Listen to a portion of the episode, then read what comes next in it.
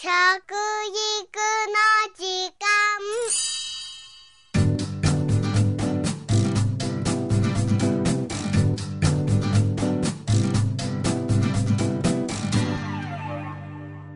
服部幸男です。食育の時間ポンドキャスト。前回より6月に行われました第5回食育推進全国大会よりパネルディスカッションの模様をお届けしております。今回ご登場いただきますのは足立美幸先生です。足立先生は現在名古屋学芸大学大学院栄養科学研究科教授で保健学博士でもいらっしゃいます。東北大学農学部をご卒業後女子栄養大学の名誉教授も務められました。食生態学食教育学の第一人者といたしまして日本だけではなく世界でも活躍されておりますよ。食育でよく古食というのが取り上げられますがその古食を30年も前に提唱されたのが今回お話をご紹介する足立美幸先生なんです。足立先生のお話は映像資料を交えての発表だったのですが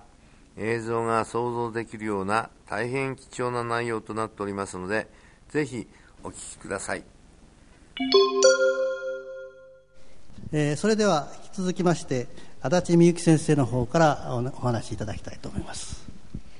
えー、っと足立美幸です。あの今服部先生があのすでにおっしゃってくださった古食子ども編の一人食べの古食です大変残念なことに30年ほど前その名付け親というか悲しい言葉の名前を付けました。で今日もその古食というその点から今の子どもたちの食事の実態をご一緒に見てみたいと思います。でそこにどんな問題があるのかどんな新しいパワーが動き始めてるのかそれをご一緒に考えたいと思います。はじめ2枚だけ子供たちが描いてくれた食事の絵をご覧ください。あのちょっと薄くって見えないかもしれません、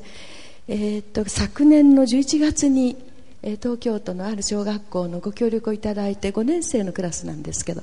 その子供たちに、えー、そうですね丸々2日ぐらいしっかりお付き合いいただいてやった時の調査の一部です。で色鉛筆で描いてもらってるので見えないんですね。よく見えないんですがこれが比較的分かりやすい1枚の絵です。昨日の夕食はどんな食事でしたか？食べ物一緒に食べた人食卓の様子を、えー、絵で描いてください。食事の時の気持ちは言葉で書き添えてくださいっていうふうに問いかけました。で自由にお隣の見ないで書いてねなんて言いながらねそれぞれが書いてくれたいわば食事の自画像のようなものです。でこれ夕食なんですけれども男の子です。K 君と呼ぶことにします。で K 君は一人でこの夕食を食べました。でこの絵を描いてから実は質問紙に回答してもらう。そしてその結果をほぼ集計した段階で子どもたちに集まってもらってこれは全員じゃないんですけれどもこの結果をどう見るかどうしたら改善ができるのかいい方向に考えられるかというグループディスカッションという丁寧な形で絵で食事のことを答えるそれから質問紙に答えるそしてそれをまた子どもたちと一緒にディスカッションして本当の本当のこう真ん中のね実態は何なのかっていうことを探し出そうという調査のあの一つ一つです。でこの絵をご覧になって皆さんどういうふうにあの思いになるかそれぞれあの撮り方がいろいろあるかと思います、えーと、ここテーブルなんですね。ここ本当に薄くてごめんなさい。でこれは先ほど申し上げましたように11月のある調査日の前の夕食です。でこの K 君はお腹はペコペコに空いていました。で一人でだけど一人で食べました。つまらなかった。でも美味しかった。でお母さんと弟はもう食べ食べ終わっていた。お父さんは仕事でした。で、えー、質問紙調査の方で1週間に家族と一緒に食べるのはどのぐらいの回数ですか？ということで毎日から0回まで選択肢を立てて回答してもらってるんですけどこの K 君は1週間に12回というところに丸をつけています。でえーじゃあどんな食事がいいのっていう質問に対しては家族と一緒がいい。どうして？というあの自由記述のところは盛り上がるからって書いてあるんですね。で今見ていただいたのは夕食なんですけれども朝食についても同じように絵にしてもらっています。もう驚くほど同じような絵なんですね。で今日限られた時間の中で2枚を丁寧に見ることできないのであ朝食は当たり前かなと思う人が多いかと思って夕食を持ってきてるわけです。で、えー朝食の場合も、えー一人で食べていて1週間に一度もない。家族と一緒に食べることは一度もない。でたまたま調査をした日の朝食は、えーお母さんはもう食べ終わっていた。一人だけね。それからお父さんは仕事に出ていた。弟さんは寝ていましたから。というような感じで同じ屋根の下に住んでいて家族はその時いてもやはり一緒に食事を食べられない現実があるということになります。で朝食についても家族一緒が本当はいいんだけどという回答です。で給食学校給食これは大好きです。どうして？楽しいから。どうして？みんな盛り上がるから。K 君盛り上がるって言葉が好きみたいなんですけどそうです。ところが、えー出てあの学校給食の食事の量はどうですか？少し多すぎる。時間がない。残すことが非常にしばしばある。いわゆる小さい方の個食ね。小あの小食の方の個食です。その問題を抱えている K 君でした。で同じように食生活調査の中で質問してるんですけど家族と話しながらの食事。これはよくその時にはとっても嬉しい。自分からも話します。って書いてあるんです。でテレビはつけている。で先ほど服部先生のお話にもありましたけれどもテレビの次に登場してきたのは携帯電話ですね。でこの子のうちは K 君のうちは誰も食卓のところには携帯電話置いてない。だってそこで一緒に食べてないから。置く人がいなかったのかもしれないんですけれどもということで後でこの話は少ししたいと思います。お手伝いは時々する学校への家族への注文は特にない別にっていう感じです。で健康状態残念なことにあまりよくありません。だるくなりやすいイライラする。それから心配事がある。というようなところに二重丸をつけている K 君でした。でところがです。ここからが少し新しい情報なんですけれども自分は家族と一緒に食事をしたいかという質問に対してしたい。はっきりしたいです。食事をすることが楽しいか。はい。重要だと思うか。はい。楽しみにしているか。待ち遠しいか。している。自分が家族と一緒に食事を食べることについてどうかっていう質問については全部もちろんはいという一番強い回答のところなんですね積極的。ところがじゃあ家族の人は家族と一緒に食事を食べることについてどう思ってると思いますか？またはあなたの周りの友達はどう思ってると思いますか？または小さい声でなんですけど先生方はどう思ってますか？というような質問を同じように重ねてあります。大変残念なことに非常に消極的な答えです。と同時にわからないというところに書いあの丸をつけています。その結果でしょうか。少し自分が時間を調整してみんなの時間を調整して一緒に食べようと思ってるか？という質問を最後にしてます。無理。やらない。だからここの矛盾ね。自分は本当は大事だと思って望んでるけれども現実には周りがそういう雰囲気じゃない中で自分はもうしょうがないかっていう諦めみたいなものをこの K 君は表しています。で実はこの後のグループインタビューの時に理想の食事の絵も描いてもらってるんですね。そうしましたら今のテーブルの4つとも今これはお椅子なんですけどこれ誰も座ってないでしょ？でそこにみんな家族が座っていて何が並んでると思います？回転寿司がずらっと横に並んでいる。私はやっぱりちょっと泣いてしまいました。なぜかっていうとせっかく家庭の食事を食べる場所の絵なのにそこに並んでくる料理が回転寿司じゃあちょっとこうちぐはぐだし悲しくありません？言いたいことは今子供たちは心では抽象的には一緒がいいと思ってるけれどもこんな食事がいいんだってこんな食事にしたいんだ。こんな食事にしようっていうことをなかなか具体的に言えるほど自分の中でそれがうーん煮詰まっていないというか描けないというか。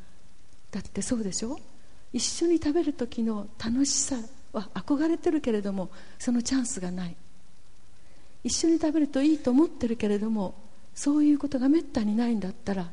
そこでどんな食べ物どういうふうに食べるのがいいかっていうのを具体的に問われると分からなくなっちゃうんじゃないでしょうか。でこれも薄くってごめんなさい。大体見てほしいんですけれども一生懸命濃い方にコピーをしたんですけどダメでした。でこれは別のアイスちゃんというあの女の子なんですけれどもお母さんももちろん仕事してます。でだから、えー、っと夕方帰ってこれない日があるのね。そうすると近所のおばあさんの家に行って夕食をしてる。その様子なんです。でこの時に電気が軽いでしょ？で右の方にごちゃごちゃ書いてありますけどこれは本当は家族と一緒に食べたいんだけれどもお母さんは大事な仕事してるからそうできない日はちゃんと私たちもおばあちゃんの家までちょっと離れてるんですけどそこ行って夕食を食べます。こういう日もあるから一緒の日がなお嬉しいのかもしれません。ちょっと生意気なんですけどそういうあの答えを言っているあの愛ちゃんです、えーとパワーポイントありがとうございました。それで実はこれたまたまこの2人だけの話ではなくて K 君だけの話ではなくてクラス全体を集計してみた結果大変なことが分かってきました。1人で、えー、食べてる子この日38.2%子供だけ11.8%合わせると50%を超えます。大人抜きの食事が。そして、えー、1, 週 1, 間あ1週間で一緒の食事が0回。子供が回答するとこの数値高いんですよね。内閣府の調査で大人に対する調査結果は全然違うんですけどどっちが正直なのかわからないんですけれども私どもの丁寧調査の結果だとごめんなさい。内閣府が丁寧じゃないと言ってるんじゃないんですけれども子どもたち直接にこういう形で付き合った調査の結果ですと,、えー、っと41%です。0回。朝食はね。で夕食でも、えー、夕食は5.9%と少ないんですけれどもおおよそ 7, 7割の子どもたちが大人抜きの食事をしている様子が浮き彫りにされてきています。しょうがないんじゃない？いろいろライフスタイルも違ってきたし変わってきたし世の中そんなに、えー、厳しいしね今。だから仕方がないんじゃないかとあのおっしゃる方も多いし私もそう思います。でもでも先ほどと同じように子どもたちは家族と一緒の食事をしたいと思ってる楽しいと思ってる重要だと思ってる。だから楽しみに待ってる。ほぼ7割70%という数値でこのクラスの子どもたちはそう思ってることが分かりました。ところが先ほど申し上げましたように周りの人たち友達のこと家族のこと、えー、先生も含めた学校の関係者の方々のこともそれは逆に30%ぐらいしか積極的な回答をしてあのと思っていない子どもたちが思っていないことが分かりました。だからこの落差というかねそのギャップを子どもたちがどう考えてるか。でどうしようとしているかということで先ほどちょっと申し上げましたように作戦会議というのをその後にこの結果が出たものを使って話し合いをしました。すごかったです。えー、っと食育読本という内閣府が出した本に書いてありますのでぜひお読みいただきたいと思いますけどすごいんですよ。お父さんが帰ってきたら玄関のところに家族一緒に食事しましょうっていうカードを貼っといてねあの下げといてお父さんが家に入るとプラッとこうほっぺたにくっついてくるようにしたらいいとかそれから寝て起きようと思う時にお腹の上にそのカードをあのメニューカードみたいに書いて一緒に食べましょうって書いて乗っけておけばいいとかいろんな案が出てくるんですけど子どもたちがそんなふうに非常に熱心に一緒に食べることについて目覚め始めてるということを申し上げることができるかもしれません。実は先ほどもちょっと申し上げましたように私どもが初めて子どもたちの一人食べと健康状態や食事の内容や食行動や環境との関わりについて悲しい循環と呼んできたんですけど問題点がずるずるずるずるつながってくる事実が分かってきてそのことを改善していく大事さをこう訴え始めてから、えー、それが1981年のことだったんですね。でその当時は子どもたちはこんなの嫌早く一緒に食べられるようになるといいというふうに私なんかに泣きついてました。ところが、えー、その20年弱前ちょうど1999年にやった90年にやった調査の時には子どもたちは開き直っちゃって私のところにポンポンとこう肩を叩いてね仕方ないよ今受験中なんだからとか今こういう時世だからお父さんは仕事が忙しいんだからもう少し経ったら治るから私に一生懸命話してくれる子がいるぐらいクールでした。ところが去年の調査で新しい動きが私は分かってきたように思います。それは多分食育基本法ができて食品食育推進の活動がこういうふうにこう活発になってきて子どもたちがそういう話を聞いたり一緒に考えたり体験したりするそういうチャンスが出てきたからなんじゃないかなと思うんですけれども先ほどから申し上げているように子どもたちが食育一緒に食べることにこう目覚めちゃってそしてどうにかしたいなと思っている。そういう時期に2000年は入ってきてるんじゃないかなと思います。じゃあどうしたらいいか私もいただいた時間あと1分しかありませんのでどうしたらいいかということはこれから議論されるんだと思いますけれども2つ提案したいと思います。で1つはねもう親から子供にしっかり教えましょうという食育の時代はうん終わったというと叱られそうですけど無理かなっていうとこれも叱られそうですけど服部先生もおっしゃったように先生方にも大変ご負担かけてますけれども現実ですし。ですでに一番初めの古食調査の時の子どもたちは今30を越して超えてあの親になってるわけですね。だから古食時代の始まりで子供なった子供あの人たちが今親世代なんです。だからやっぱり私たちはもう少し人間らしい生活って何なんだろう？人間らしい食卓って何なんだろうっていうのを少し原点に戻って考え直さなければいけないとすればさっき申し上げたような新しい子どもパワー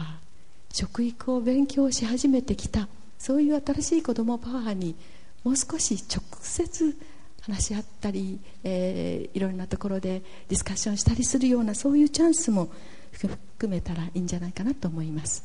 もう一つは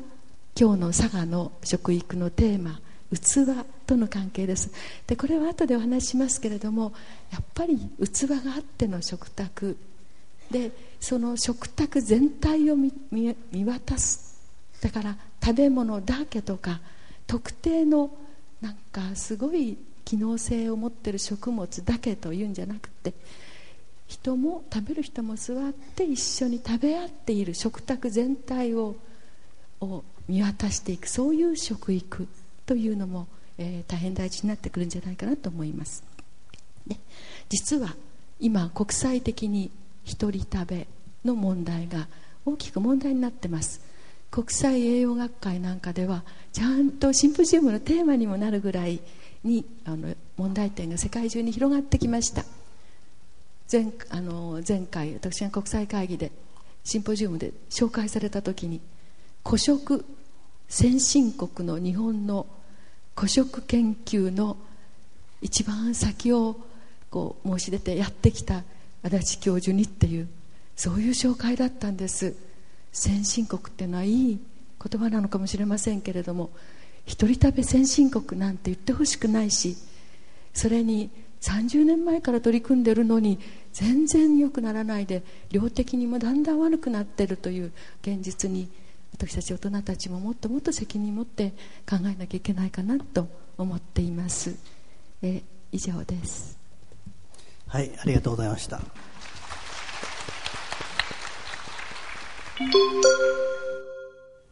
え、6月に佐賀県で行われました食育推進全国大会のパネルディスカッションから足立美幸先生のお話をご紹介いたしました。次回は日本経済新聞論説委員の岩田美代さんのお話をご紹介したいと思います。食育の時間服部幸男でした。あし